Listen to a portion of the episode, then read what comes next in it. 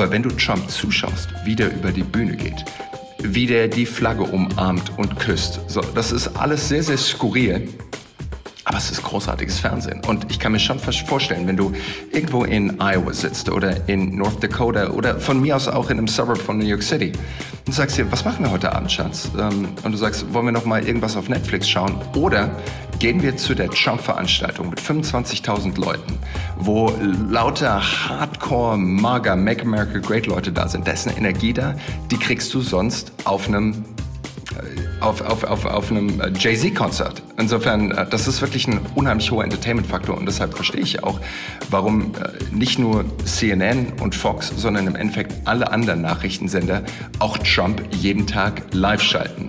Und noch einen letzten Punkt dazu. Ich finde es auch richtig, dass sie ihn live schalten, weil in der Krise wollen Leute natürlich auch vom Präsidenten hören. Genauso wie Leute auch zuschauen, wenn die Kanzlerin vor die Nation tritt. Wir wollen wissen, was da draußen los ist, insbesondere wenn wir so verunsichert sind. Ich glaube nur, dass die Medien einen deutlich besseren Job machen sollten, wirklich ein Fact-Checking auch drüber zu legen und zu schauen, ist es auch irgendwo wahrheitsgetreu, was Trump dort sagt.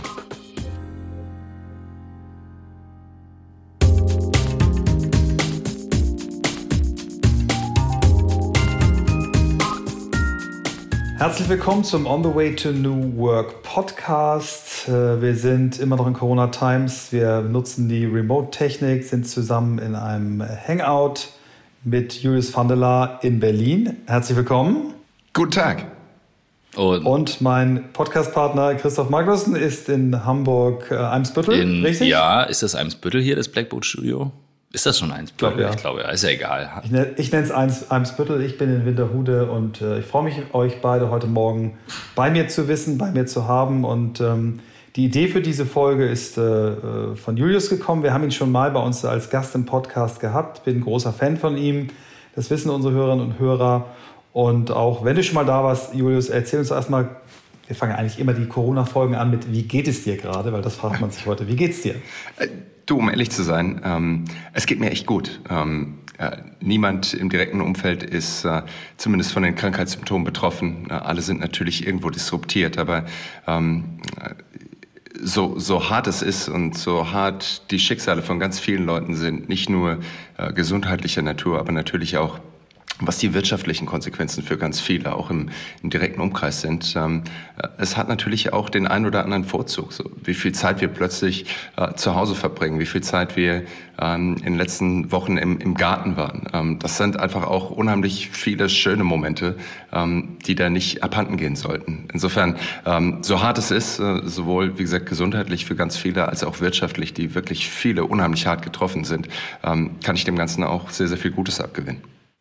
Ja, und wie schnell wir eine Podcast-Folge organisieren können. Ja, ja, wochenlang planen, ja. sondern. Ja, ja, vielleicht sollte ja. man äh, sagen, einmal nochmal, dass wir hier im, im wir nennen es unserem Ghetto-Podcast-Setup aufnehmen. Das heißt, jeder nimmt mit seinem Telefon auf. Also wer das Gefühl hat, ähm, er will einen Podcast starten, spart euch jetzt momentan den Kauf zu den teuren Geräten. Die gibt sowieso nicht zu kaufen im Moment. Die sind alle echt gut wegverkauft. Give it a try. Ähm, ja. ich, fand, ich fand das sehr spannend, als Michael ähm, dann schrieb, äh, dass du dich gemeldet hast, beziehungsweise ich habe es dann in den Mails gesehen, ich sehe es ja immer ein bisschen später weil ich auch dachte, du hast einfach nochmal einen ganz besonderen Blick auf die politische Situation und Lage ähm, USA, Europa und hier. Und wie Michael gerade schon sagte, vielleicht gibst du für die, die deine Folge noch nicht ganz gehört haben, einmal einen ganz kurzen Überblick, wer du eigentlich bist und warum dich das in die Lage versetzt, das vielleicht mal einzuschätzen und zu kommentieren. Gerne.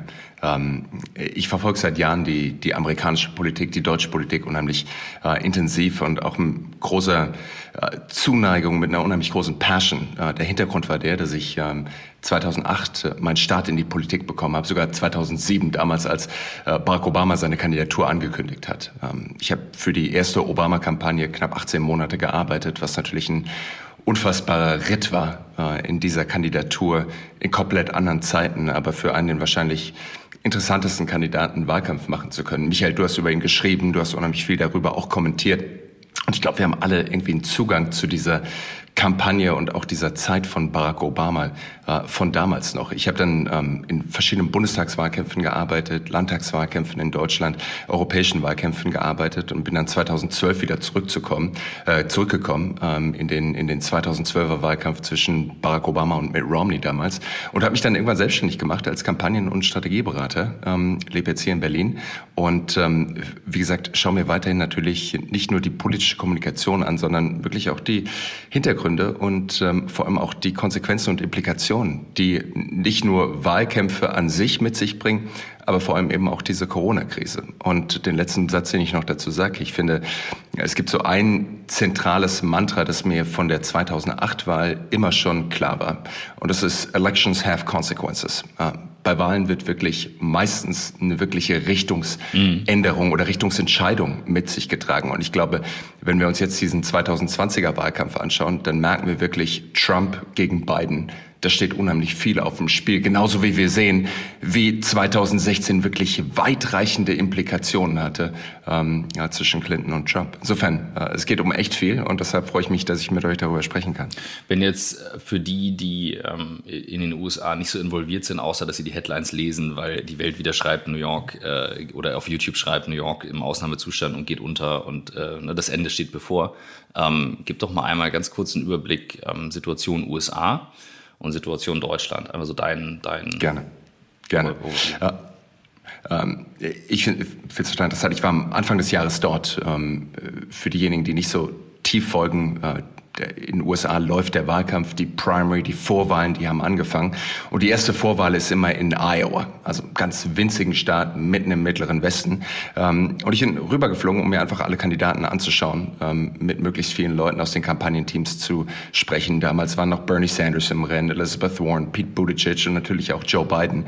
Ähm, und das Interessante war, in dieser Woche, in der ich dort war, äh, war auch Trump in Iowa und hat eine riesige Trump-Veranstaltung gemacht. Und insofern war es echt spannend, nicht nur die ganzen Demokraten zu sehen, sondern wirklich auch mal dabei zu sein, äh, wenn Trump dort vor seinen ganzen Anhängern spricht. Da können wir, wenn ihr möchtet, später auch gerne nochmal drauf eingehen. Aber ja, gerne. Co ähm, äh, Corona äh, war schon damals Thema, zumindest in der Peripherie, als dass ich noch versucht habe, im, am Flughafen in Frankfurt Masken zu kaufen und die schon ausverkauft waren. Ich bin dann äh, in JFK in New York gelandet, um umzusteigen nach Iowa und äh, da war es schon wirklich faszinierend, dass eben gleichzeitig Flüge äh, aus China gelandet sind, wo wirklich jeder eine Maske auf hatte und wir Europäer wirklich alle komplett blank dort standen.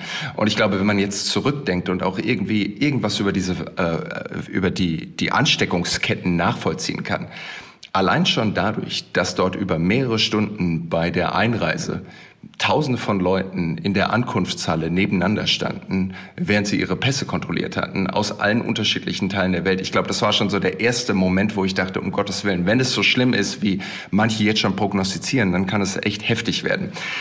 Interessanterweise dann, so in diesem Januar, Februar, on the campaign trail in Iowa, da hat wirklich kaum jemand über Covid oder Corona gesprochen. Äh, da ging es eigentlich nur um den normalen Betrieb. Und die einzigen Themen, die wirklich, nochmal, das ist im Februar so, die einzigen Themen, die wirklich noch relevant waren, war, wie stark ist die Wirtschaft? Trump, der immer wieder wiederholt hat, wir haben die stärkste Wirtschaft aller Zeiten, die größte Ökonomie aller Zeiten. Die Arbeitslosenzahlen sind so unfassbar niedrig. Das war so die, der Kern vom Kern seiner Kampagne und alle Demokraten haben sich nur gefragt, so, wie können wir Trump irgendwie stoppen, vor allem mit dieser unfassbaren Wirtschaft? Und jetzt fast forward zweieinhalb Monate meine Güte, Arbeitslosenzahlen. 22 Millionen Leute sind arbeitslos in den USA. Ne? In Deutschland sehen wir so die ersten Anzeichen davon, dass wir auch hier in eine Rezession beziehungsweise eventuell in eine Depression reinkommen. Insofern die Fundamentals ähm, dieser Wirtschaft und vor allem des Wahlkampfs, die haben sich so wahnsinnig schnell fundamental verändert, ähm, dass es wirklich eine komplett neue Dynamik ist. Und da muss ich einfach sagen, so in diesen zwei Monaten von damals zu heute hat sich, wie gesagt, alles verändert. Mhm. Michael hatte das mal lass, ganz lass deutlich gesagt im, im, im Corona Situation Room, die äh, die die Opposition gewinnt in solchen, äh, die Opposition kann in solchen Phasen nicht gewinnen, die Exekutive gewinnt. Ähm, da war Michael von Anfang an super deutlich und in der Woche drauf hatte Trump Zusprüche von 60 Prozent, wo wir natürlich aus unserer Bubble drauf geguckt haben und gesagt haben, sorry, wie geht das? Jemand, der das erst leugnet äh, und dann damit fährt. Ähm, das wäre ein Phänomen, da würde ich gerne später noch mit einsteigen. Michael, sorry, du wolltest gerade ähm nee, nee, alles, alles gut. Wir, vielleicht müssen wir mal so einmal uns melden, dass wir uns nicht, weil wir haben ja so eine Mikro Mikroverstörung. Ich würde gerne einmal noch zurückgehen in, in, in diese Zeit, äh, auch in diese Argumentation, wie du die beurteilst. Es gibt ja noch viele Leute, die sagen, dieser wirtschaftliche Erfolg ist einer, der wahnsinnig auf Pump mhm. gekauft mhm. ist. Es ist alles nicht mit äh, fundamentalen Daten erklärbar. Wir haben diesen wahnsinnige Spreizung zwischen Fox News und CNN und allen anderen auf der anderen Richtung. Vielleicht bevor wir jetzt in, dieses, äh, in diese Corona-Zeit einsteigen, lass uns doch nochmal ruhig in die, in die Zeit des Wahlkampfs, Vorwahlkampfs einsteigen. Wie, wie hast du das beurteilt? Was, was für Argumente haben die Demokraten gehabt, ähm, außer den Standardargumenten, dass Trump ein furchtbar schlimmer Mensch ist, der, der, der eine Art von, von, von Kommunikation mit Menschen hat, die irgendwie nicht dem normalen Westeuropäer entspricht. Wie war die Situation und wie hast du sie eingeschätzt? Ähm, ich weiß, es gibt diesen alten Satz von James Carville. Das war der Kampagnenchef von Bill Clinton und der hat damals gesagt, it's about the economy, stupid. So, es geht einfach in jedem Wahlkampf immer um die Wirtschaft, das ist der Kern vom Kern. Und nochmal die, die Indikatoren, die Trump ja auch wirklich jeden Tag immer und immer wieder wiederholt hat. I am the Jobs President. Ich bin der Jobs President. Die Arbeitslosenzahlen sind so niedrig wie seit 50 Jahren nicht zuvor. Michael, ich gebe dir absolut recht. Natürlich waren viele von diesen Zahlen auf Pump gekauft. Natürlich hat sich äh, der Lohn von Arbeitern nicht substanziell verbessert über den letzten 30 Jahren. Äh, natürlich ist es so, dass ganz viele Leute im Endeffekt auch in den USA vom Hand in die, äh, von der Hand in den Mund gelebt haben ähm, und die ganze Gig-Economy im Endeffekt keinerlei Sicherheitsnetz hatte oder keinerlei Savings hatte, dass wenn irgendjemand heute seinen Job verliert, dass er dann noch den nächsten Monat bestreiten kann. Und ich glaube, das führt natürlich auch zu der aktuellen Situation, dass so viele Leute, die jetzt von heute auf morgen von der Ausgangssperre betroffen sind, nicht mehr arbeiten gehen können, dass ihnen im Endeffekt der Teppich unter den Füßen weggezogen wird und die nicht mehr wissen, wie sie weiterkommen sollen und keine Savings haben, die sie über die nächsten drei, vier Wochen äh, hieven können. Insofern, ich glaube, das wie gesagt, zeigt einmal, wie groß das Leid ist und wie fundamental natürlich auch das amerikanische wirtschaftliche System davon abhängig ist, dass wirklich einige unfassbar große Profite mit einspielen und wie ungleich oder wie weit die soziale Schere in den USA auch auf ist. Wie beurteilst du die Rolle der Medien da drüben? Also ist das, äh, war das schon immer so, diese, diese Spreizung, oder, oder äh, verschärft sich das jetzt durch die, durch die äh, Trump-Administration, dieser, dieser krasse Gegensatz zwischen, zwischen Fox News und, und dem Rest? Ähm, ich meine, wir hatten die Tea Party, die gab es auch schon vorher. Ähm, wie, wie siehst du die Rolle der Medien drüben? Die Rolle der Medien ist eine äh, ganz besondere und ich glaube, wir können uns glücklich schätzen, dass wir es in diesem Extrem in Deutschland nicht haben. Ähm, aber wenn ich mir das Fox News angesprochen, die wirklich 2015, 2016 im Endeffekt auch die Entscheidung getroffen haben, Trump ist das Beste, was unseren Ratings passieren kann. Äh, jeden Tag macht er seine Pressekonferenzen, jeden Tag macht er seine Großveranstaltungen, jeden Tag produziert er wirklich fantastisches TV von einem Unterhaltungsfaktor. Und ich glaube, äh, so was auch immer wir über Trump denken, ja, ich kann ganz offen sagen, ich bin kein großer Fan, aber er macht wirklich gutes Fernsehen. Ähm, ich habe es vorhin angesprochen, ich war bei dieser Veranstaltung in Iowa und nochmal, das sind teilweise groteske Sachen, die dort gesagt werden. Natürlich, wenn er sich auf die Bühne stellt und sagt, the coronavirus is a hoax. Im Endeffekt äh, ist es eine große Lüge, inszeniert von Demokraten. Nachdem das Impeachment-Verfahren nicht funktioniert hat, versuchen sie mir jetzt diesen Fake-Virus anzuhängen, nur um mich aus dem Amt zu buxieren. Ne? Wenn du das anschaust, ist es natürlich inhaltlich eine absolute Katastrophe. Aber wenn du Trump zuschaust, wie der über die Bühne geht, wie der die Flagge umarmt und küsst. So, das ist alles sehr, sehr skurril.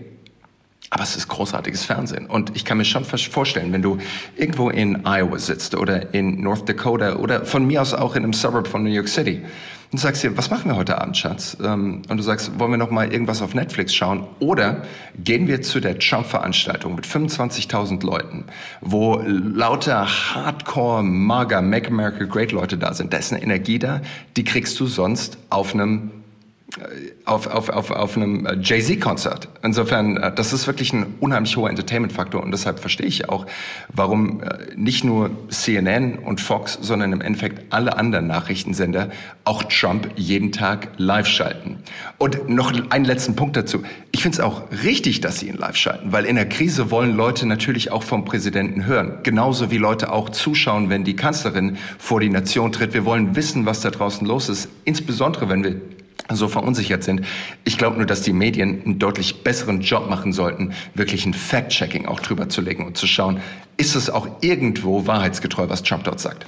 Mhm. Also ich weiß noch, wir haben beim letzten Podcast, äh, Michael und ich haben ja unsere Wette mittlerweile ad acta gelegt, aber wir hatten immer diese Wette laufen, ähm, weil die auch sehr emotional belegt war. Ne? Mit äh, wird Trump auch noch nicht nur gewählt, sondern auch noch wieder gewählt.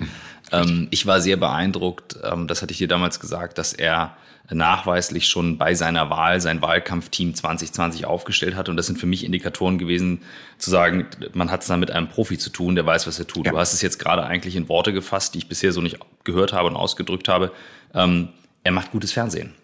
Er macht gutes Entertainment. Und ähm, so eine Krise, die ja im Kern auch die Chance hat, alle zu einen, weil man gegen etwas gemeinsam kämpft, wenn die ein Gesicht bekommt, dann dreht sich ja im Nachhinein, also man weiß ja, die Geschichtsbücher schreibst du danach und nicht das, was dann aktuell berichtet wird. Aber Michael hat schon auch recht, wenn er sagt, es ist unfassbar, ähm, mit was dieser Mann dann durchkommt, also über was wir diskutieren. Also das, für mich ist das Gefühl, es hebt dieses Niveau an, an, an groteskem Handeln nochmal auf ein neues Level. Ja. Spielt es denn überhaupt noch eine Rolle, was man sagt? Also wo unterscheiden sich dann USA zu Europa oder vor allem auch zu Deutschland ganz massiv, weil hier sieht man ja auch sehr unterschiedliche Tendenzen, wie berichtet wird. Ne? Also wer dramatisiert was wie stark und so. Das würde ja. mich nochmal interessieren. Äh, Christoph, all deine Punkte, also ich kann nur, kann nur zustimmen. Und du hast vorhin auch schon die Umfragewerte angeschaut, angesprochen. Und deshalb lass mich da ein bisschen drauf eingehen. Normalerweise in so einer Krise, wie gesagt, kommen die Leute ja zur Regierung zurück. In Deutschland sehen wir es ganz explizit. Ich meine, die CDU in aktuellen Zahlen steht bei 38,5 Prozent. Äh, das heißt, die Kanzlerin konnte unfassbar gewinnen. Mhm. Sämtliche Oppositionsparteien sind entweder stagniert oder unten geblieben. Äh, Grüne natürlich ein großes Defizit, aber selbst die SPD als Mitregierungspartei konnte so nicht punkten. Und dasselbe gilt natürlich auch für die USA. Es gibt in der Politikwissenschaft ein, ein, ein, ein Begriff, der nennt sich den Rally Around the Flag Effekt. Also im Endeffekt, wir kommen alle hinter der Fahne zusammen. Und mhm. ganz explizit kann man es sehen, natürlich nicht nur nach Pearl Harbor, aber vor allem nach dem 11. September. 2001, wo George W. Bush wirklich den Zuspruch äh, der Dekade hatte, wo alle, egal 90 Prozent, ne? Ja. Genau, sowohl Republikaner als auch Demokraten gesagt haben, jetzt sind wir Amerika, jetzt stehen wir alle hinter unserem Präsidenten. Und das finde ich wirklich das Interessante, Interessante. Ja, Trumps Zuspruch ist kurzfristig nach oben geschnellt, vor allem was sein Handling von der Corona-Krise betrifft. Aber ich glaube, da muss man in Vergleich setzen, wie der Zuspruch von den ganzen Gouverneuren war. Ja, ähm, und da sieht man, der durchschnittliche Zuspruch von Gouverneuren in ganz Amerika liegt bei 62 Prozent. Äh, Trump krabst weiterhin in den Anfang 40 Prozent rum. 43, äh, 44 Prozent im Moment in seinem Zuspruch. Insofern zeigt das, dass er die Krise eben auch nicht nutzen kann, weil, glaube ich, und das ist, glaube ich, der zentrale Punkt, man kann keinen Spin draufsetzen. Man kann nicht Krisenkommunikation gegen Virus machen.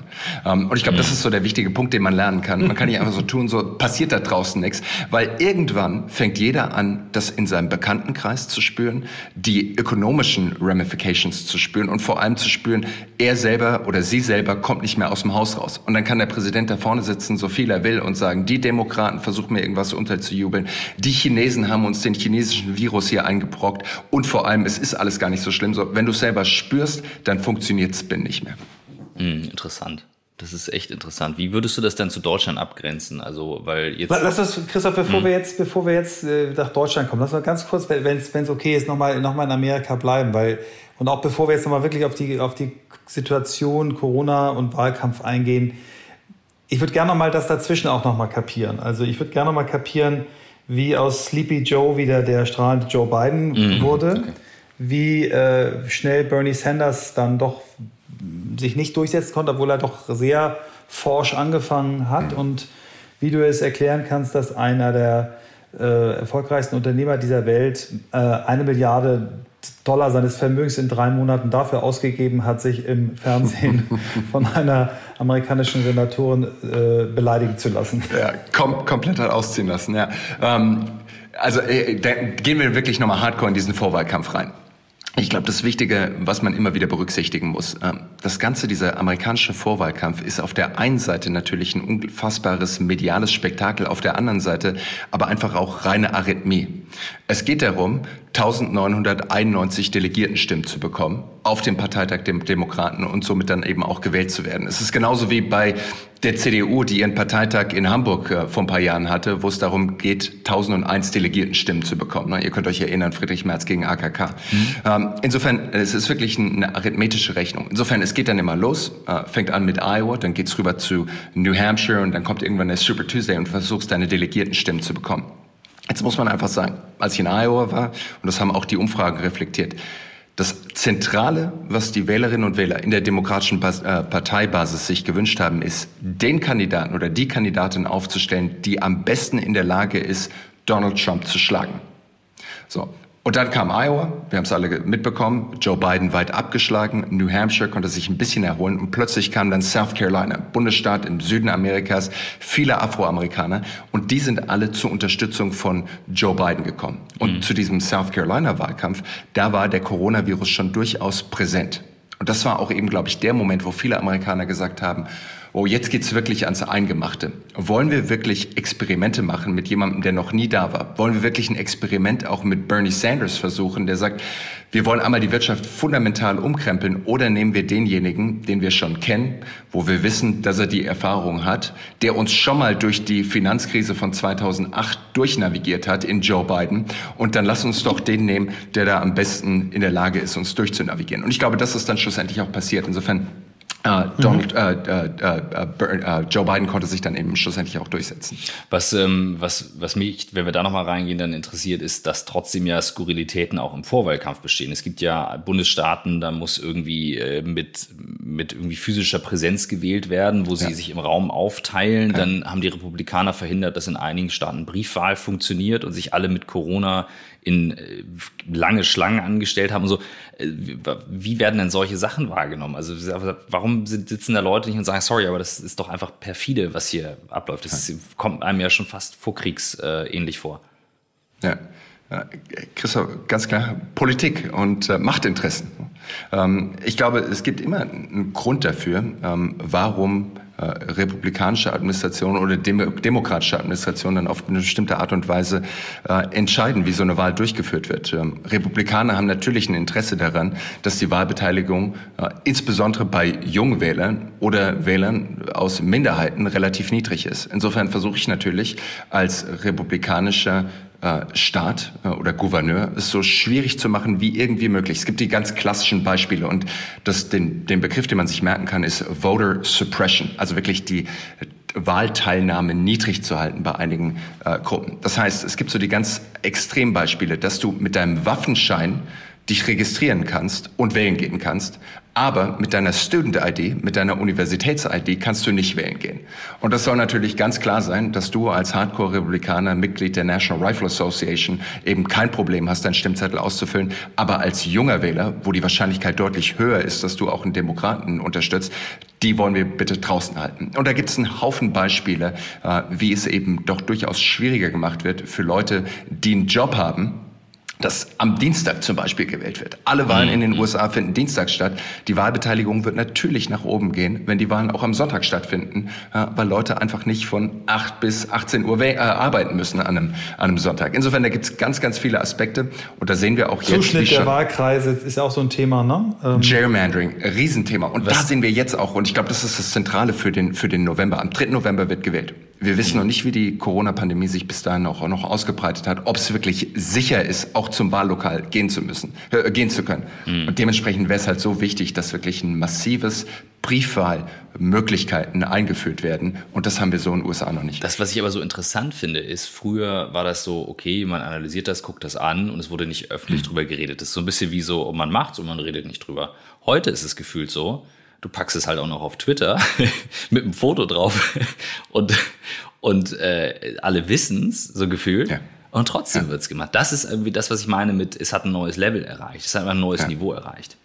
Ja. Das finde ich gut. Ich, ich glaube, das ist auch ein Thema, das sich durch diese komplette Trump-Präsidentschaft durchzieht.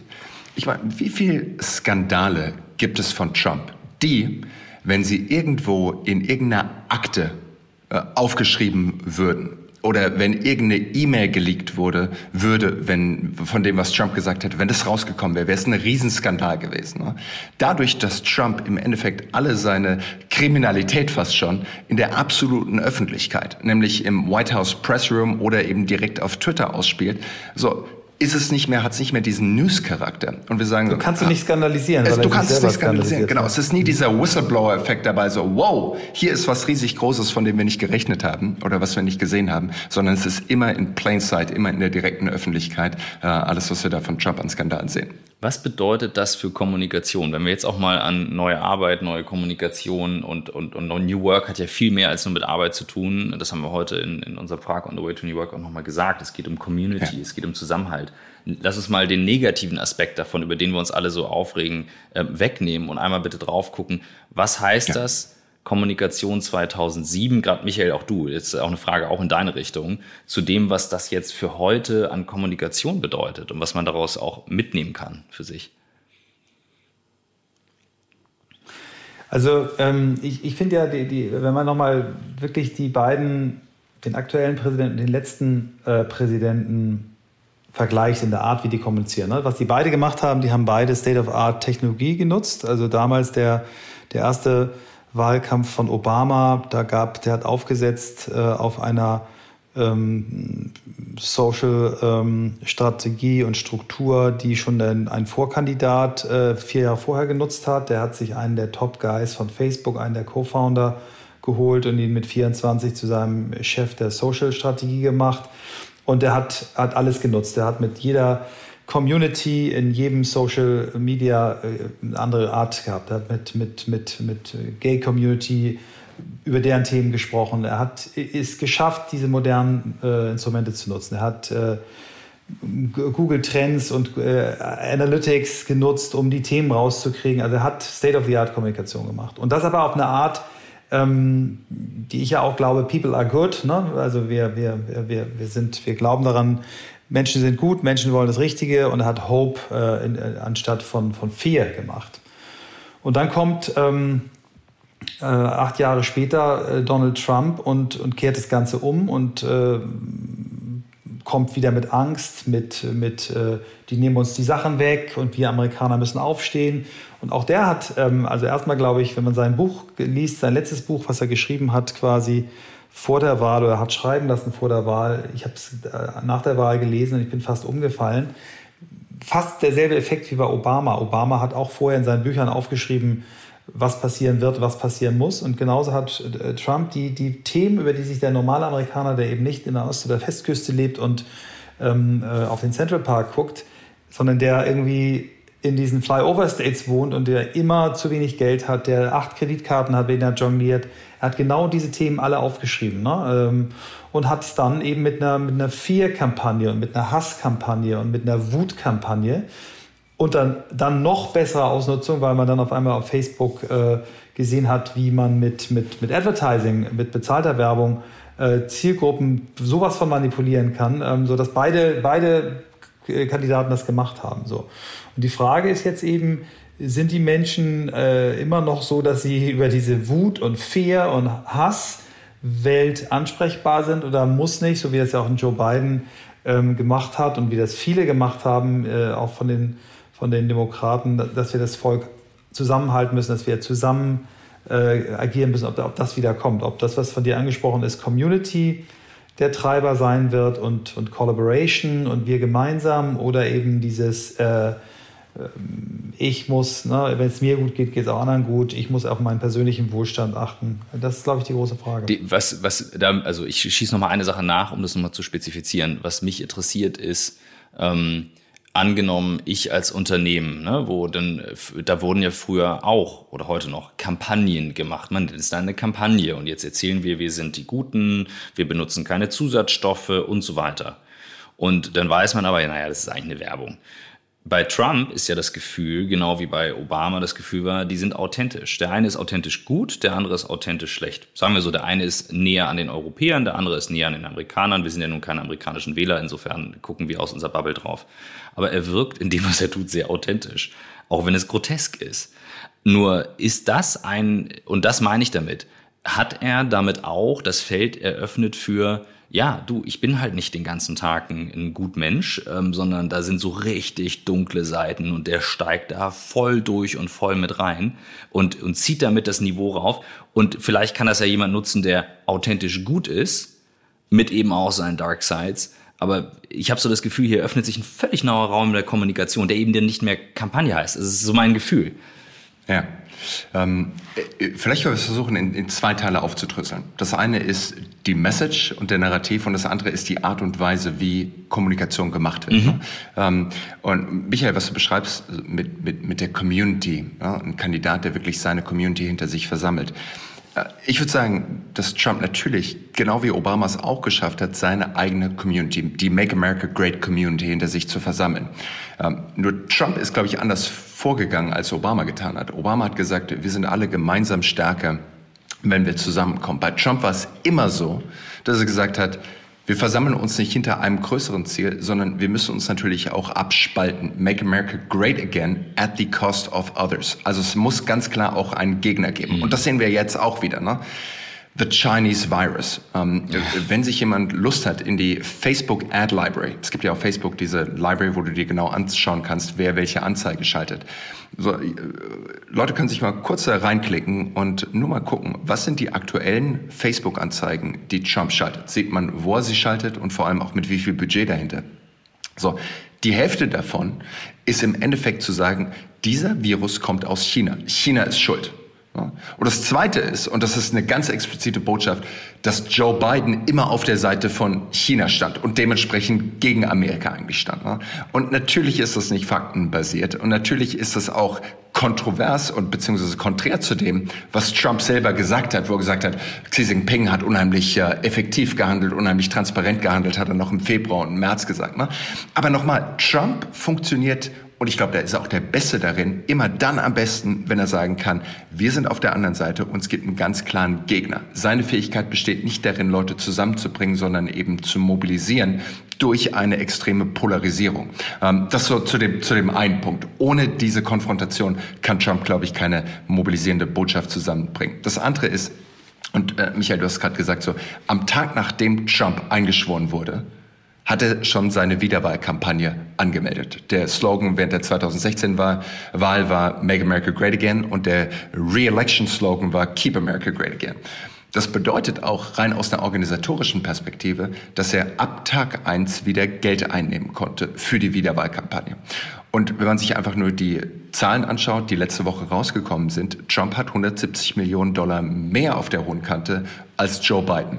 Und das macht mir eben schon eine große Sorge. Natürlich, Christoph, hast du recht, dass Joe Biden sagen kann, wir bauen eine Community von Leuten auf, die alle hinter einer positiven Vision von Amerika stehen. Nur wenn jemand so viel Geld hat und so einen Vorteil finanziellen Ressourcen hat, wirklich auch negative Botschaften über dich zu versenden, dann gräbt sich das natürlich auch in unsere kollektiven Mindset rein. Und da kommen die ganzen Facebook-Ads ins Spiel, die genau. du angesprochen hast. Das ist, das ist äh, und und und ähm, wie gesagt, also für mich war das und Michael, du, unsere Diskussion haben wir geführt an, von Anfang an, wo wir uns kennengelernt haben über Trump hin, Trump her. Und ich hatte immer ganz klar die Devise: Ich nehme das Wort Trump öffentlich nicht in den Mund. Das mache ich mittlerweile, um es zu diskutieren, weil ich gesagt habe, jedes Mal ihn erwähnt, pusht ihn. Ähm, und ich finde es so interessant, dass in einer Welt, die so transparent ist, das nach wie vor immer noch so funktioniert. Und das war damals eben auch der Punkt, warum, warum ich gesagt habe, okay, das, das kann nur so funktionieren. Der hat einfach so signifikant mehr Geld und ist dann organisatorisch gut aufgestellt. Wenn jemand sagt, ja, der ist ein Idiot, dann machst du natürlich einen gigantischen Fehler. Einen gigantischen Fehler. Es gibt keinen Idioten, der 170 Millionen mehr einsammelt als der Rest. Das ist schwierig. Das, das ist natürlich ärgerlich und emotional, aber aus dieser emotionalen Reaktion heraus fun funktioniert keine Ableitung für uns. Ich würde jetzt gerne mal den. Ja, aber. Ja, sag mal, Michael. Ich gleich gerne genau einhaken. Ja. Ähm, Bloomberg hat eine Milliarde in drei Monaten verballert. Ne? Money, Money allein das kann den so. Wahlkampf nein, nicht nein. gewinnen und wird den Wahlkampf nicht gewinnen. Ähm, die Frage ist, und das ist ja eigentlich der Punkt, jetzt haben wir sehr, sehr lange Vorrede gebraucht, ich finde es aber super, dass wir uns da so hingearbeitet haben. Die Frage ist eben, wie kann äh, ein Joe Biden, der ja wirklich in, in, in, in, in den, sag mal, im Wahlkampf echt wieder gewachsen ist und, und Statur gekriegt hat und wo man gesagt hat, da wächst jemand und in den Umfragen auch es hieß, der kann den Trump schlagen, auf einmal in seinem Keller sitzt, äh, selber Risikopatient ist, ähm, wie kann der gegen diese, diese Media Power, und ich, ich schätze diese 170 Millionen, die sind, die sind lächerlich gegen die Media Power, die der hat, weil er jeden Tag eine Stunde live auf allen Sendern ist. Ich meine, das kannst du, das, das ist, kannst du in Milliarden nicht mhm. aufrechnen, was der für Airtime hat. Dadurch, dass er da der Commander in Control ist, der da auf der Brücke steht und das Corona-Schiff äh, durch das Ding fährt, der kann ja reden, was er will, der kann sagen, oh, wenn wir drei Millionen Tote haben, sind wir gut. Der kann reden, was er will und seine Fans sagen, ja geil, der Trump wird uns helfen, dass es nur 2,5 Millionen Tote sind. Hat der überhaupt eine Chance? Also das Geld ist lächerlich. Also das, ja. ob der 170 Millionen mehr hat, äh, die, die, Silicon Valley Milliardäre werden schon irgendwann dann auch die Schatulle aufmachen für, für Joe Biden. Ich glaube, wenn es dann in den Wahlkampf geht, wird er auch genug Geld haben. Aber der, kann der das ausgleichen, was, da, was der Trump für eine Power durch, durch ja. Corona hat? Ja. Das ist das, was ich bezweifle. Ja, und äh, diesen dieses Bild, das du beschreibst, wie Trump dort im White House Press Briefing, äh, Briefing Room steht und da wirklich zwei Tage Pressekonferenz, äh, zwei Stunden Pressekonferenz jeden Tag macht. Ähm, es gibt in der Politik den Begriff Polyoptics, also die Optik der Politik. Und allein schon, wenn Joe Biden im Keller sitzt, obwohl es mittlerweile ganz gut ausgeleuchtet ist und da auch, Christoph, nicht deine Art von Kamera dasteht, äh, 27 Reds und alles Mögliche. Ähm, äh, Endlich aus meiner raus. also ähm, Joe Biden hat da mittlerweile so ein bisschen Equipment auch zusammengebracht. Äh, äh, ähm, aber am, am Ende ist die Energie die mhm. dort von Joe Biden ausgeht, einfach eine andere. Und ich glaube, das ist auch eine Sache, die wir alle und vor allem auch viele von den Leuten, die euch zuhören, lernen können. Ich glaube so, wenn du da hinter deiner Webcam sitzt, ähm, so mach dir auch ein bisschen Gedanken, wie das aussehen Danke, oh Julius, danke, oh, es, es, danke, endlich sag's mal einer. Es ist so absolut zentral. Und nochmal, niemand wird das, egal äh, wer hier zuhört, auch wenn er sich das schönste Studio baut, äh, wird das nicht matchen können, dass die komplette National Press Corps dort sitzt und du mit Dr. Fauci und den ganzen Experten der Regierung hinter dir stehst und mit der Fahnen und allem Möglichen. Das ist eine Energie, die kann Joe Biden nicht matchen. Insofern muss er sich natürlich fragen, wie kriege ich trotzdem meine Botschaft raus? Und ich glaube, das hat er bisher noch nicht bekommen. Äh, ich habe da ein paar Ideen, wie das funktionieren könnte. Können wir gleich noch drauf kommen. Aber ähm, die große Frage ist, ähm, Geld, Michael, du hast angesprochen, so Michael Bloomberg, knapp eine Milliarde ausgegeben. Ne? Ja, am Schluss schauen die Leute halt doch auf mehr noch als auf das Geld und die bezahlte mhm. Fernsehwerbung, sondern die wollen schauen, kann der Kandidat, der da vorne steht, wirklich meine Frage beantworten? Und die Frage im Moment ist, kommen wir da irgendwie wieder ungeschoren raus? Trump wird sagen, wir müssen einen unfassbar großen wirtschaftlichen Boom wieder hinlegen. Ich habe es geschafft, die größte, beste Economy aufzubauen. Und Sleepy Joe Biden hat einfach nicht die physischen Kapazitäten oder auch die geistigen, um so eine Wirtschaft wieder aufzubauen. Das wird das Kernargument äh, von, von, von Trump sein. Biden ist nicht in der Lage, so eine Wirtschaft wieder aufzubauen. Und ich glaube, Biden muss da was dagegen legen und sagen, ich weiß ganz klar, dass ich in dieser Pandemie nicht punkten kann, äh, weil ich kein Amt habe und keine Plattform habe. Insofern muss auch er das Argument machen. Schau mal, ich war da 2008, als der mhm. Recovery Act nach der Finanzkrise gekommen ist.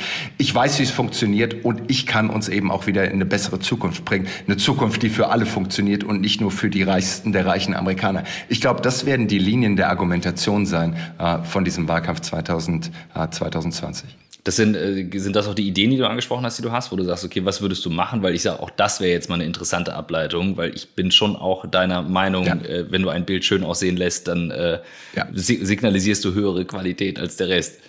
Absolut. Ähm, es, war, es war so witzig, als ähm, äh, Obama hat ja letzte Woche äh, sein Endorsement für Joe Biden ähm, abgegeben, zwölf mhm. Minuten Video. Äh, und dann gab es so ein paar Leute, die auf Twitter geschrieben haben, schön und gut, dass du gesagt hast, du würdest auch Joe Biden unterstützen, aber könntest du ihm nicht statt dem Endorsement einfach nur dein Videoset rüberschicken? Das würde einen riesen Unterschied machen. da muss ich an dich denken. Ja. So, aber ähm, äh, nein, ich glaube, so die, die, die, die Fundamentals, wie so ein Wahlkampf funktioniert, sind ja plötzlich komplett aus den Angeln gehoben. Ja. Normalerweise wird es jetzt so aussehen, Joe Biden hat die Nominierung bekommen. Normalerweise würde er sich in Flieger setzen, nach Kalifornien, nach New York fliegen und dort große Fundraising-Galas machen und wirklich 20, 30 Millionen Dollar einnehmen und wirklich seine Schatzkiste auffüllen mit Geld. Das Zweite, was er machen würde, ist, er wird Großveranstaltungen machen. Mit Obama zusammen, mit Oprah Winfrey, mit den ganzen Stars dieser Welt und da 20, 30.000 Leute jeweils ins Stadion reinpacken. Auch das fällt weg. Und das dritte ist der Haustürwahlkampf. Normalerweise wäre jetzt eine Armee von Freiwilligen, die rausgehen würde und Klinken putzen würde.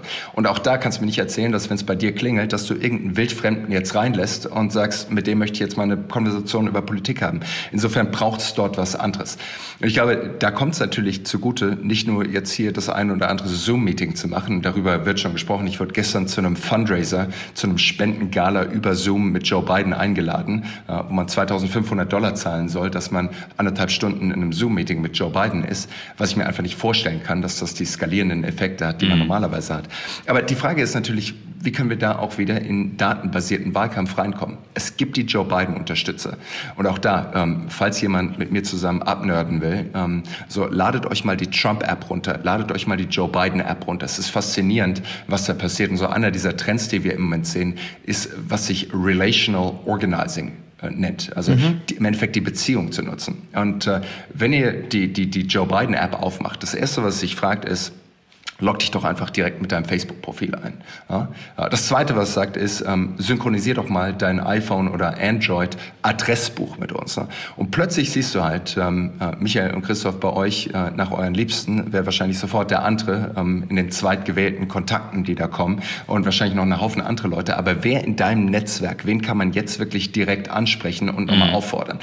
Und das ist jetzt das Spannende. Die Joe Biden App zieht diese ganzen Daten aus deinem iPhone, aus deinem Android raus, matcht die einmal gegen die komplette Liste des Elektorats, also jedes einzelnen Wählern, Wählers äh, in den USA und schaut, wo ist das Potenzial am besten. Das heißt, Michael, wer sind die 20 Leute, die du heute nochmal anrufen kannst, denen nochmal eine SMS schreiben kannst, um im Endeffekt den Outreach für die beiden Kampagne zu machen? Und die Daten werden natürlich wieder in Echtzeit zurückgefüttert. Das Modell wird besser und effektiver und so schafft Das war ja schon bei Obama, in der ersten ja. Obama-App, ne? gab es das ja schon. Ne? Richtig, und jetzt ist natürlich nochmal supercharged ja, durch ja, deutlich mehr Datenpunkte. Was ich aber super interessant finde, und jetzt haben wir doch, müssen wir wir ganz klar über Corona Times sprechen, vor Corona, nach Corona. Ähm, auch die Aussage, die du gerade getroffen hast, ganz viele Präsenzveranstaltungen, wie wichtig ja. das eigentlich bisher ja. war. Und wenn das jetzt wegfällt, wie das auf einmal etwas, so ein ganzes System komplett verändert. Und es ist ja niemand in der Lage, in der Geschwindigkeit das aufzubauen. Also ich sag mal, ähm, die Profiteure der Krise ähm, sitzen im, im E-Gaming-Bereich, im Streaming-Bereich, im Komplett-Online-Bereich.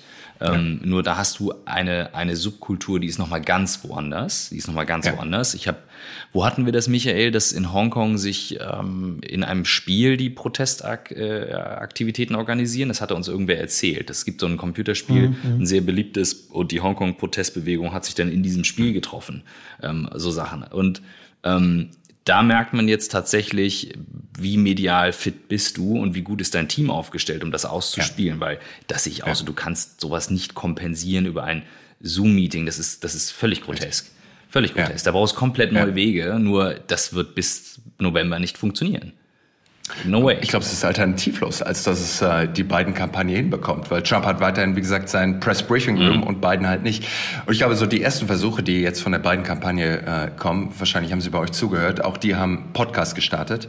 Ähm, das Problem nur ist, dass Biden deutlich lieber äh, antwortet, als Fragen zu stellen. Mm. Äh, insofern weiß ich nicht, ob Podcast wirklich das beste Format für ihn ist. Ähm, ich könnte mir aber schon vorstellen, dass äh, Biden sagt, wir nehmen uns jede Woche eine andere Celebrity und die sind ja wirklich fast ein einschließlich hinter mhm. Joe Biden. Äh, montags ist äh, das Gespräch mit Oprah Winfrey. Dienstag ist das Gespräch mit Ellen DeGeneres. Mittwochs ist das Gespräch mit Barack Obama. Ich glaube, da könnte man wirklich Content ja. Tag täglich produzieren, wo man zumindest ein Gegenstück zu äh, der Trump-Show, die jeden Tag veranstaltet wird, auch nach draußen bringen kann. Und das andere, und das, ähm, glaube ich, würde ich auch der, den, den, den Oppositionsparteien hier in Deutschland äh, äh, empfehlen, äh, kostenloser Advice, äh, ich weiß nicht, ob der angenommen wird oder nicht, aber ähm, es könnte durchaus auch die Möglichkeit geben, so das eigene Schattenkabinett zu haben. Und wir sehen das, wie wichtig es ist, im Endeffekt auch in dieser Krise Content zu haben. Die Bundeskanzlerin hat äh, Dr. Troste, der im Endeffekt omnipräsent ist mhm. und uns jeden Tag sagt von einer virologischen Perspektive, was gerade läuft. Armin Laschet hat das ganz clever gemacht, dass er seinen eigenen Virologen hat und sagt, ich habe hier meinen NRW-Virologen gegen den Virologen der Kanzlerin. Natürlich kommt auch noch äh, äh, positiv aus einer Medienperspektive dazu, dass die zwei auch schon mal zusammengearbeitet haben und dass die auch ein Verhältnis miteinander haben. Insofern, auch da ist natürlich irgendwo Konflikt mit eingebaut. Mhm. Und ich glaube, Joe Biden wird auf keinen Fall derjenige sein können, der sagt, wie man aus dieser Corona-Krise, wie man jetzt gerade aktuell vorgehen kann. Was er aber machen kann, So, es muss um die Zukunft gehen. Er kann sagen, mhm. wie können wir uns hier wieder rausarbeiten? Insofern, wenn ich Joe Biden wäre, würde ich noch heute ein Kabinett benennen von Economic Advisors, von wirtschaftlichen Experten, die sagen, wie kommen wir aus dieser Krise wieder raus? Und dasselbe würde ich den Grünen auch empfehlen und dasselbe würde ich allen anderen Parteien auch empfehlen. Super zu sagen, clever. Mhm. Wir haben jetzt hier fünf Wirtschaftskompetente, äh, Sozialkompetente, die sagen, was brauchen wir nach der Krise? Weil die Debatte um die Krise wirst du gegen die ja, Bundeskanzlerin nicht, nicht gewinnen, gewinnen, die wirst du auch gegen Trump nicht gewinnen. Insofern, wenn ich Joe Biden wäre, hol dir Warren Buffett da rein, äh, hol dir Jeff Bezos rein, hol dir ein paar Leute aus dem sozialen Sektor rein und sag, wie sieht Amerika 2.0 oder 3.0 nach Corona aus? Und ich glaube, das wäre eine Botschaft, wo man jeden Tag auch Content gegen Trump setzen könnte, beziehungsweise auch gegen die Bundeskanzlerin, äh, wenn man nicht in der CDU ist. Finde ich total super, weil du äh, genau das, was im Moment ja passiert, ne, da, da äh, hat die Kanzlerin holt sich diese Leopoldina, äh, wie heißt das genau, diese, ja. diese alte ja. Forschungsgemeinschaft. Ich habe mir jetzt noch nicht mal erklären lassen, wie die da innerhalb ausgewählt werden. Echt ein cooler Prozess, auch eine ganz coole ja. Einrichtung. Aber das Ding ist natürlich angreifbar. Es sind fast nur Männer, mhm. es sind nur Professoren und du kannst eigentlich ja, wenn du, und das ist das Gute an deiner Idee, du kannst ja sehen, was macht Trump für Fehler und du kannst immer na, und, und, du musst eben aus dieser Reaktionsschleife rauskommen, dass du kritisierst, was Trump macht, musst deine eigene Welt aufbauen. Das finde ich eine super Idee zu sagen, du hast hier, du baust ja quasi die Supergroup äh, auf und da sind eben, na, da sind natürlich die, die, die Milliardäre und, und super Wirtschaftsexperten. Da ist aber vielleicht auch ein Bernie Sanders äh, drin, da, na, vielleicht mhm. ist man so mutig. Da sind äh, wie, wie heißt noch diese, diese coole äh, Abgeordnete, die man leider gerade gar nicht hört mit dem Alexander Ocasio-Cortez, ja. ja. Die, ja. die hat so unfassbar kluge Sachen gesagt. Ich habe ja. hab, äh, mir Videos von der angeguckt. Und, und dann irgendwie zu gucken, hey, wir, wir, wir, wenn die sagen würden, wir machen ein, ein, ähm, so eine Art Think Tank, der, der zweiwöchentlich tagt und das machst du öffentlich auf CNN als, äh, als Live-Format. Ne? Also da ja. würde ich, glaube ich, würden auch die, die Medien voll darauf eingehen, die ja keinen Bock haben, äh, in, nur den Trump zu haben. Ja. Also finde ich, find ich stark. Super, äh, finde ich sehr, sehr geil, auch muss ich sagen. Und wäre jetzt für mich das Stichwort. Joe, ich hoffe, du hast jemanden, der dir das übersetzt, diesen Podcast. Und hör dir den genau an. Ich denke ja auch an die Bundesrepublik. Ich meine, Wollte ich gerade sagen, lass uns den Track jetzt hören ein paar Leute zu ja. und vielleicht gibt es ja, gibt's ja die Idee, da so eine kleine Working Group zusammenzusetzen. Ja. Lass uns den Schwenk jetzt rüber machen. Was sind die, was sind die Ableitungen ähm, für, für uns, nicht nur in der Politik, aber eben auch, wir sind super spannend auf Kommunikation gewesen, äh, Bilder, die gut aussehen, Podcasts, die man macht und äh, wie man das dann strukturiert, weil du schaffst das, finde ich, einen Überblick zu geben, der nicht nur dabei hilft zu sagen, ja, schöne Bilder, alles klar, können wir alle drüber schmunzeln, aber ich glaube eben tatsächlich an die Kraft des Bildes ähm, und Absolut. an die Kraft einer guten Stimme. Ähm, wie kann man das aber in eine gute Struktur kippen? Das hast du gerade wahnsinnig gut auseinandergepflückt. Was sind dort deine Ableitungen für die Politik, aber eben auch für die Arbeitswelt? Ja, ähm, nochmal, das eine ist natürlich und ich glaube, das haben wir jetzt in den, den ersten Wochen ähm, dieser, dieser Reaktion auf die Pandemie von der Bundeskanzlerin gesehen, wo ich glaube, es einen Teil von Leuten gab, die gesagt haben, oh, wir hätten gerne mehr von ihr gesehen. Und ich glaube, wir können uns an diese Phase erinnern, wo die Kanzlerin fast nicht in Erscheinung getreten ist, mhm. bis dann zu dieser Ansprache an die Nation, die, glaube ich, Rekordzuschauerwerte bekommen hat ähm, und die, glaube ich, auch durchgehend einfach nur positiv bewertet wurde wo man plötzlich eine Kanzlerin gesehen hat, die einem Reassurance gegeben hat und die auch im Endeffekt so eine, ähm, ich nenne es Permission Structure, also so eine Erlaubnisstruktur. Wenn ihr das macht, dann können wir vielleicht auch noch Deutschland in einer gewissen Weise offen halten und wir brauchen mhm. keine. Ausgangssperren. Ähm, insofern, ähm, ich glaube, in, in so einem Moment der Krise schauen natürlich alle auf die Leader, auf die Anführer und schauen, ähm, wer kann uns hier gut durchnavigieren. Das ist der, das ist der eine Punkt. Insofern, das gilt jetzt nicht nur für die deutsche Politik, aber ich glaube auch für Unternehmer ähm, mhm. und Unternehmerinnen, ähm, Anführer von Organisationen, dass die natürlich auch dort irgendwo Guidance geben. Aber das Zweite ist, du kannst nicht einfach nur vorne stehen und äh, mit der besten Technik das tollste Bild produzieren. Du musst natürlich schon auch noch irgendwie was sagen. Du musst mhm. eine Perspektive geben. Und ich glaube, äh, da schauen die Leute natürlich ganz explizit auch nach Österreich und an Kanzler Kurz der, glaube ich, immer ein paar Tage vor der Bundesregierung noch dran ist und sagt so, jetzt demnächst lockern wir ein bisschen. Und ich glaube, das ist natürlich die große, die große Herausforderung. Wie schnell lockerst du? Wie will, schnell willst du auch dabei sein, wenn es darum geht, irgendwelche News zu verkünden? Und wenn ich jetzt auf eine, eine Metaebene gehe, dann denke ich, so hatten wir jetzt diese Zeit, wo wir einfach nur in der Schockstarre waren, ja, wo wir einfach nur Informationen haben wollten, wo wir irgendwo Reassurance haben wollten.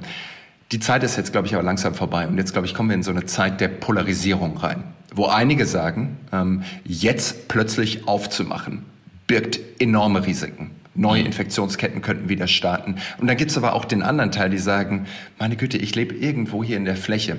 Ich kenne niemanden, der direkt wirklich von Corona betroffen ist von der gesundheitlichen Perspektive. Bei uns im Ort hat das niemand. Ich merke nur, wie mir mein Betrieb im Endeffekt gerade wegbricht. Und wir müssen aufmachen. Und ich glaube, das ist dieser große Zwiespalt, der jetzt in den nächsten Wochen und nächsten Monaten auch in der Gesellschaft kommen wird. Und ich glaube, das ist die große Herausforderung, nicht nur für die Kanzlerin, aber eben auch für Bürgermeister, für Leute in der Verwaltung, die sagen müssen, ja, wir wollen aufmachen. Wir merken, dass die Stimmung in der Bevölkerung kippt. Und jetzt müssen wir Gas geben. Und ich glaube, da braucht es einfach, wie ihr es auch oft sagt, äh, Leadership. Die uns da durchnavigieren und die auch bereit sind, in harten Zeiten den Leuten vielleicht auch das zu sagen, was sie nicht hören wollen. Nochmal, kein großer Leader ist irgendwie entstanden, weil er immer nur den Leuten das gesagt hat, was sie hören wollen. Ja. Manchmal braucht es eben auch die Leute, die sagen, ich verlange wirklich von euch unfassbar Großes ab. Ähm, das wird aber dann eben in der Geschichte, so wie du es vorhin gesagt hast, Christoph, dann eben auch belohnt. Das nur das Meisterstück, was uns ja hier gelungen ist, äh, genau in der Bundesrepublik, ein bisschen anders als in den USA, aber schon mal sehr anders als in Frankreich zum Beispiel, wo halt ein, ein Präsident sagt, so wird es jetzt gemacht und dann wird es überall so gemacht. Die Bundeskanzlerin gibt ja nur die Empfehlung und muss dann alle mitnehmen. Das ist ja das Interessante an den Pressekonferenzen. Ich habe es dann äh, neulich mal etwas sarkastisch auf TikTok kommentiert, was dann auch gleich abging, als sie dann mit Söder kam ähm, und unserem Oberbürgermeister und erstmal ihre WG aufräumte. Äh, da merkte man dann so, wer ist, wer ist hier die Mutti im Haus? Ähm, ja, aber, du sitzt da hinten. Ja, ja, ja, genau. Du sitzt nicht da. nee, nee, nee, nee. Und das war das Ding, also das, das Ding ging, ohne Scheiß. Wir haben das Video gemacht, MP und ich haben das hier geguckt und es ging innerhalb von, ich glaube, einer Stunde auf 40.000 Views. Ne? Also es war gigantisch, ja. weil alle so das Gefühl ja. hatten, so ja, krass. Und da dachte ich nur, das ist jetzt eben echt die Kunst, in einem föderalen System so zu führen, weil wenn jetzt, und das ist jetzt interessant, was du sagst, wenn jetzt es losgeht, dass sich das zerfasert, dann ist es ja wirkliche Polarisierung. Und da ist es ja dann doch deutlich anders, als wenn man gegen einen, äh, Michael, wir hatten das gestern, gegen einen gemeinsamen Feind kämpft wie Napoleon damals, was die Deutschen sehr geeint hat, als sie noch kein, keine Einheit waren. Ähm, das finde ich interessant. Also gib mal ruhig ein bisschen den Ausblick, was du jetzt äh, ahnst, was kommt.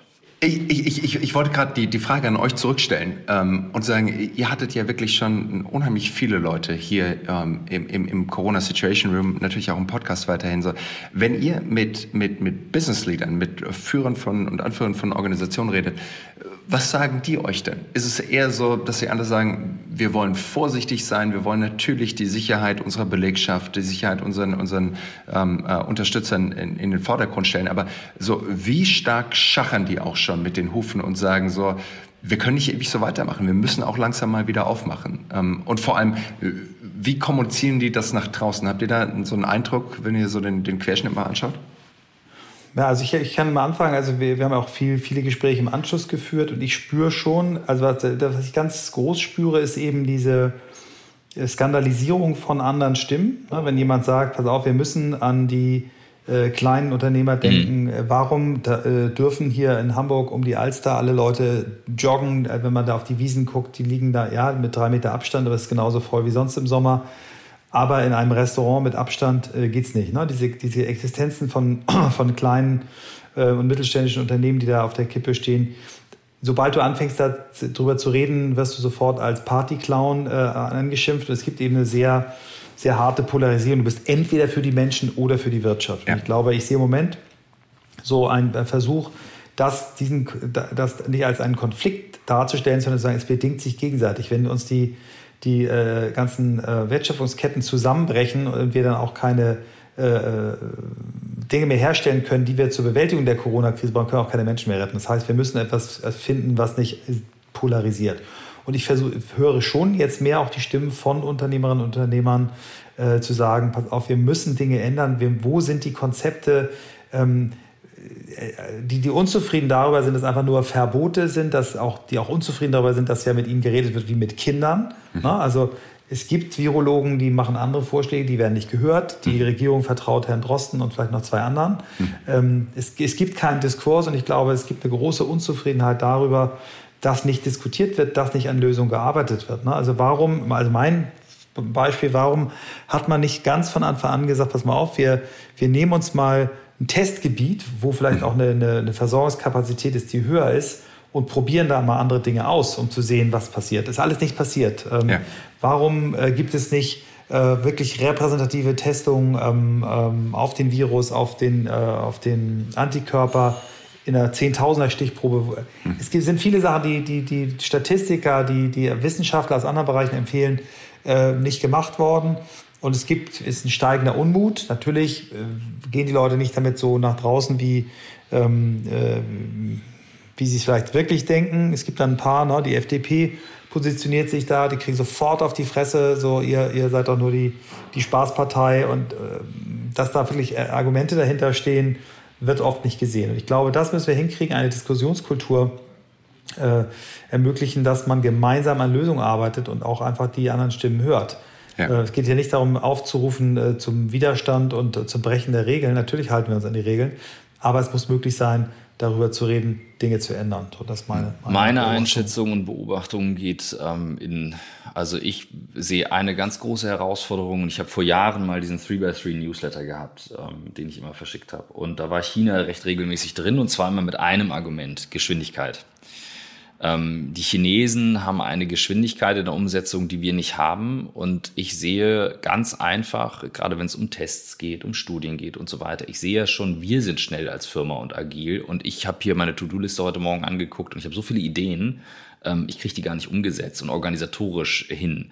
Und wenn ich überlege, wie langsam wir in diesem Land sind, ja, Digitalisierung von Schulen, wo der Druck hoch ist und so weiter, wo Dinge, die eigentlich trivial sind, schlicht zwischen Menschen organisiert werden müssen, sehe ich einfach, wie wir organisatorisch dann, und wir waren ja schon schnell in vielen Bereichen, ne, also verstehe mich nicht falsch, aber ich sehe die Geschwindigkeit als einen ganz großen Faktor, der viele Unternehmen hindert, jetzt zu agieren. Sie kriegen es nicht organisiert.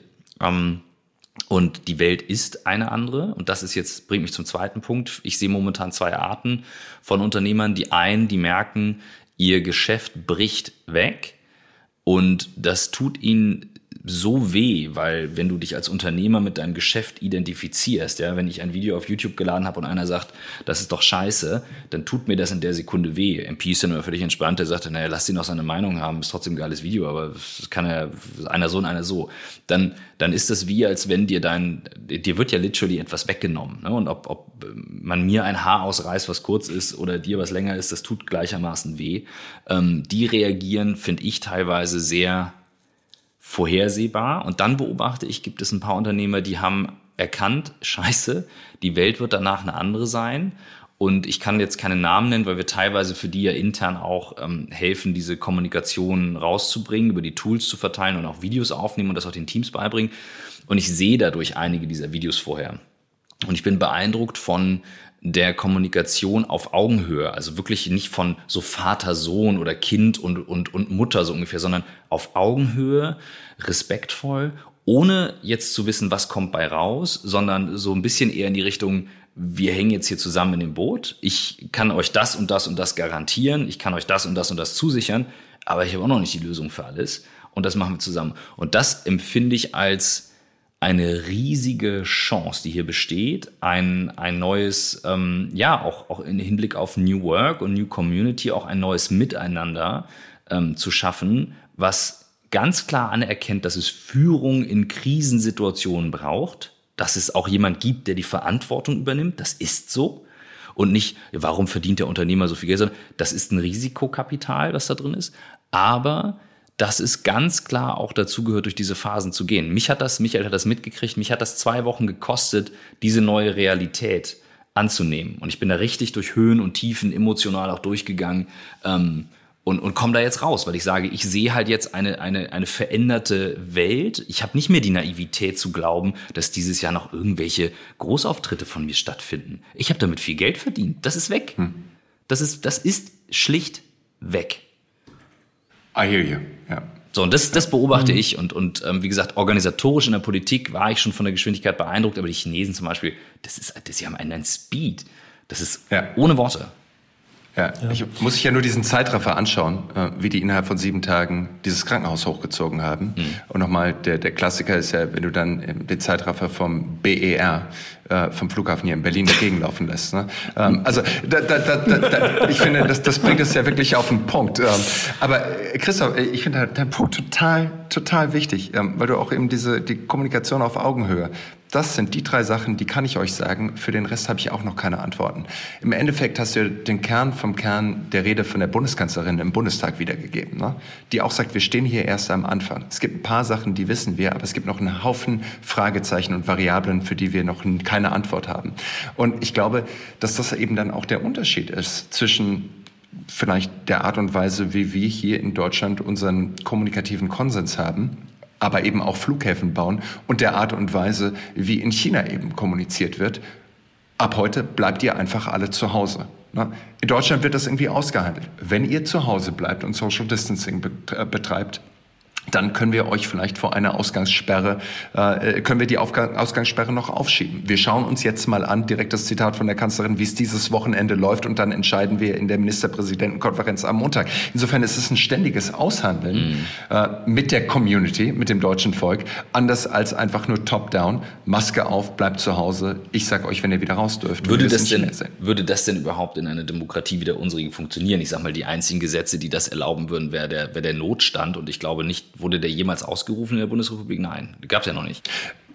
Also ich meine, es gab ja durchaus große Bedürfnisse, ähm, zumindest von Teilen, die sagen, warum mobilisieren wir nicht die Bundeswehr? alle zwei Panzer, äh, dass die uns jetzt helfen, ähm, diese, diese Corona-Krise irgendwie auch zu bewältigen. Und das ist ja in Deutschland die Vorstellung, dass hier irgendwie Truppenfahrzeuge durch Berlin oder durch Hamburg fahren, äh, die mit Testhäfen oder die Versorgung sicherstellen, das ist ja unvorstellbar das in unserem nur, Bild. Ne? Oder und ich glaube, das ist dann eben so ein Unterschied wie, wie in China äh, oder anderen Teilen. Nee, das ist ja bei uns verankert, dass das nicht geht. Wir haben ja diese vier Gesetze. Notstand, Katastrophenfall, Spannungsfall, Verteidigungsfall. Äh, und der Katastrophenfall, glaube ich, bei der Oderflut äh, war klar die, ja. die, die Scheffeln-Sandsäcke. Hier kann ich es mir nicht vorstellen. Ich sage einfach nur, weil alle reden immer von Ausgangssperre, wäre das überhaupt möglich in einer Demokratie wie der unsrigen? Ist das überhaupt möglich, eine Ausgangssperre zu verhängen? Klar. Ist das so? Ja, natürlich ist es möglich. Wie denn? Also in Dubai kann der Scheich sagen, ihr bleibt zu Hause, Punkt. Das ist so. Ist das möglich? Also, also alle reden immer von Ausgangssperre. Es ist wie, sind, aber wenn es einen Fall gibt, wo, wo, wo jetzt, äh, sagen wir mal, dieses Virus äh, sich so mutiert, dass die Ansteckung noch heftiger wird, natürlich ist das. Dann möglich. müsstest du den Notstand verhängen und dann könntest du es über eine Zeit machen. Nur wenn du, also wie gesagt, äh, also ich sehe, also für mich ist es eher so wie so eine Vorübung, die wir hier gerade machen für, und Michael, du hattest immer gesagt, es gibt irgendwie 40 andere Viren, die das Potenzial haben, so zu werden. Und ich finde, die viel größere Gefahr ist, dass wir durch die erfolgreichste Kommunikationskampagne, die je in der Geschichte der Menschheit lief. Michael, du hast es gesagt. Das ist die erfolgreichste Kampagne, die es je gab. Und wir haben die Zahlen gesehen im Vergleich Ebola, HIV zu Corona. Ähm, das ist irgendwie Faktor 1000 gewesen oder sowas. Das war unfassbar. Ähm, wenn, wenn diese Kampagne sich so tief in unser Bewusstsein bohrt, dann haben wir einfach ein neues Verständnis von, so sieht die Realität aus. Und das wird in den nächsten Jahren so bleiben. Und wenn wir da, und da bin ich bei Michael, wenn wir das nicht aushandeln und austarieren und ausloten, dann wird dieses neue Normal sehr, sehr schwierig. Mich hat letzte Woche ein, ein Mediziner, 82 Jahre alt, ein sehr renommierter Hamburger äh, Professor, der früher der Arzt von Helmut Schmidt war, der sich jetzt sehr, sehr stark äh, auch da mit, mit dieser Krise beschäftigt. Der hat gesagt, er glaubt, dass wir jetzt so gut dastehen im, im Weltmaßstab, weil wir Deutschen eben sehr gut im Regeln befolgen sind. Mhm. Ne? Und wenn da jemand ist, der sagt, so und so geht's, und er befürchtet, dass wir Deutschen eben in der Phase, wie kommen wir da wieder raus, nicht so gut sind, weil da Flexibilität äh, erfordert ist, äh, auf Augenhöhe kommunizieren, ähm, Checks and Balances und eben eine andere, eine andere Form. Und er befürchtet, dass wir nicht so gut wieder rauskommen, wie wir quasi in den Lockdown reingekommen sind. Das fand ich sehr interessante sehr interessant. Das, das würde ich challengen. Also, das, gerne helfen, das würde ich, ist, das würde ich challengen wollen. Und zwar aufgrund der, der Dynamik, die bei jüngeren Leuten besteht, von denen ich auch beobachte, sie gehen sehr diszipliniert damit um. Aber sie haben ein, also ich beobachte bei meinem Team, die haben ein krasses Augenmaß auf, was ist jetzt vernünftig und was ist möglich. Also die sind, die verhalten sich wahnsinnig erwachsen. Wir hatten gestern einen, einen Call ähm, der am Anfang nicht funktioniert hat, weil wir eine veraltete Technologie genutzt haben, weil der Kunde sagte, wir wollen die benutzen. Und mein Team hat unfassbar erwachsen darauf reagiert und gesagt, so Leute, das funktioniert so nicht. Aus den und den und den Gründen gehen wir jetzt folgendermaßen vor, wo du einfach merkst, da ist ein, da ist auch ein anderes Selbstbewusstsein mit den Tools, die mhm. du jetzt brauchst um da rauszukommen, als bei den Älteren. Also ich habe schon das Gefühl, die ja. Älteren müssen jetzt auch schon mal ein bisschen bist gucken. Du, in der Bubble. du bist in der Bubble. Das weiß ich. In der Blackboard-Bubble, da ist keiner über 30 außer dir. Ähm, und ähm, und wenn du rausgehst und dir anguckst, wie bockig auch einige Alte äh, rumlaufen und eben du, ich sehe immer noch einen mit einer, mit einer Art Beatmungsding und Rollator um die Alster gehen, dann siehst du eben, dass es eben da bin ich bei dir. alle gleich Da machen. bin ich bei dir. Es sind halt trotzdem, deswegen sage ich jetzt, ähm, ich glaube, die, die, die Zeit der jüngeren Generation, die halt jetzt eben auch diese Sachen einzusetzen weiß, die auch teilweise Geschäftsmodelle haben, die jetzt weiter bestehen, die auch in Nischen unterwegs waren, die man vorher belächelt hat. Ähm, das ist eine große Chance. Und deswegen, ich, also ich bin da ein bisschen positiv, was das betrifft, dass wir da auch gut rauskommen. Ich war beeindruckt, wie, jetzt, wie gut wir jetzt durchkommen. Und ich glaube, wir werden noch unsere Herausforderungen haben, aber ich glaube sehr wohl, ähm, wir finden da einen richtig, richtig guten Weg raus. Ja, lass mich vielleicht dann nur noch ergänzen, ähm, einen, einen Ja. letzten Punkt. Ich glaube, äh, es Final. steht und, steht, steht und fällt mit, mit dem Vertrauen. Äh, Chris, Ja. was du gerade beschrieben hast mit deinem Team, äh, die kamen da irgendwie noch mit der 2006-Version von Lotus Notes und wollten darüber ihren Videocall machen. ähm, und da, dein, dein Team hat halt irgendwie das Vertrauen, dass sie wissen, ähm, wir können hier zwischen zehn unterschiedlichen Varianten wählen. Äh, wir schicken den Link zu und wenn die da draufklicken, dann wird es sogar noch mit Microsoft Office 99 gehen. Und das Vertrauen ist einfach bei deinem Team da. Und deshalb haben die auch dann in der Krise den Schalter umgelegt und das hat wahrscheinlich funktioniert. Und ich glaube, das ist das größte Pfund, dass jede Administration, die Bundesregierung ähm, oder eben auch ein Anführer in der Organisation hat. Vertrauen mir die Leute. Und da geht's zurück zu dem Punkt, Michael, den du gesagt hast, ne? diese Kommunikation auf Augenhöhe. Ich sag, was ich weiß, spreche aber auch offen aus, was ich nicht weiß. Ne? Das fördert eben dieses Vertrauen und die Sicherheit. Ne? Und sobald die weg ist, dann hast du im Endeffekt alles verspielt. Und ich glaube, das ist auch nichts Neues in dieser Krise. Michael, du hast es wahrscheinlich in tausend Krisenkommunikationskampagnen mit jedem Kunden auch schon durchgespielt. Wenn das Vertrauen weg ist, dann bist du gestrandet. Und ich glaube, das ist der letzte Punkt zu dieser Debatte mit dem Wann machen wir auf? Wie schnell machen wir auf? Ähm, lassen wir die Geschäfte zu und so weiter? Stell dir vor, äh, das Alsterhaus wird irgendwie morgen aufmachen und sagen, ähm, genauso offen wie das Bauhaus, jeder kann hier durchgehen und wieder all die Sachen einkaufen. Ich weiß nicht, ob der Laden plötzlich voll wäre. Einfach weil wir uns unsicher sind, ob wir uns da draußen nicht vielleicht doch anstecken. Und jetzt stell dir vor, die Bundesregierung hätte anders gehandelt, als sie bisher gehandelt hat. Und hätte entweder von heute auf morgen Maskenpflicht eingeführt oder Ausgangssperren eingeführt. So, wenn wir den Schalter dann wieder umlegen wollen und die Wirtschaft langsam wieder ankurbeln wollen, wenn das Vertrauen nicht da ist, dass es wirklich sicher ist, dann hilft uns alles nichts, weil die Geschäfte dann weiterhin auch leer bleiben, weil die Konferenzen leer bleiben und du alleine auf der Bühne stehst. Ne? Und äh, ich glaube, das ist der Punkt. Wir müssen zentral das Vertrauen wahren, weil sonst können wir auch den Schalter nicht wieder auf umlegen und auch die Wirtschaft nicht wieder hochfahren. Vertrauen ist ein wunderschönes Schlussfazit. Ähm, jetzt mache ich mal den Timekeeper. Wir sind bei über einer Stunde. Julius, wir werden mit Sicherheit dich wieder als Gast haben. Äh, danke für die Initiative. Wann immer du da wieder ein Thema Ja. siehst, melde dich bei uns. Wir, wir freuen uns sehr, dich ähm, in unserem Freundeskreis zu haben. Und ähm, äh, ich habe ein paar gute Ideen, die ich mit dir nochmal ähm, off the record besprechen möchte. Zu melde Und ich hatte, ich hatte wirklich etliche gute Gedanken heute. Es war, war wirklich toll, Julius. Vielen, vielen Dank. War toll. Klasse euch. Vielen, vielen Dank euch beiden. Alles Gute.